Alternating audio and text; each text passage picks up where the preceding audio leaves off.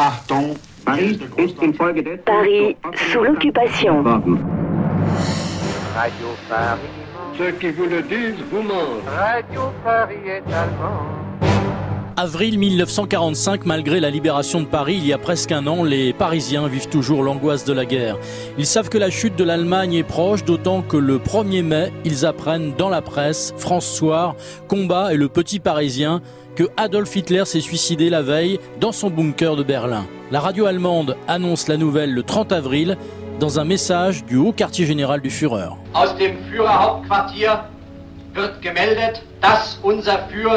Adolf Hitler, notre Führer, est mort. Il est tombé aujourd'hui en défendant l'Allemagne jusqu'à son dernier souffle contre l'ennemi bolchevique.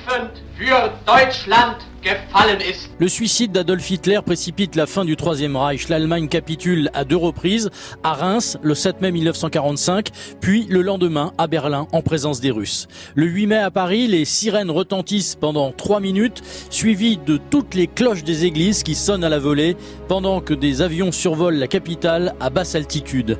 La population envahit les grandes artères parisiennes, tandis que le général de Gaulle annonce à la radio sur les Champs-Élysées la fin de la guerre en Europe. La guerre est gagnée. C'est la victoire des Nations Unies et c'est la victoire de la France. L'ennemi allemand vient de capituler devant les armées alliées de l'Ouest et de l'Est.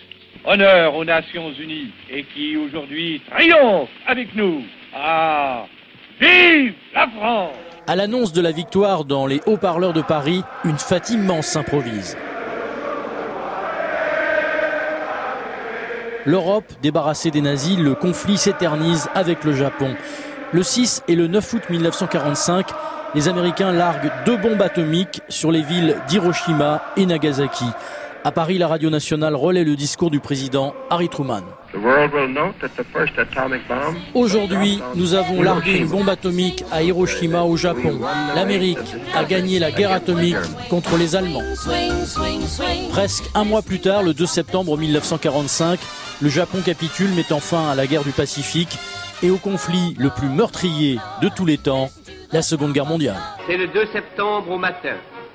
À bord du cuirassé Missouri, ancré dans la baie de Tokyo, le général MacArthur, accueilli par l'amiral Nimitz et accompagné des représentants de toutes les armées alliées, vient à peine de monter quand accoste une vedette.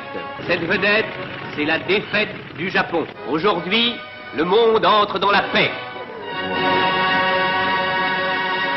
Paris sous l'occupation.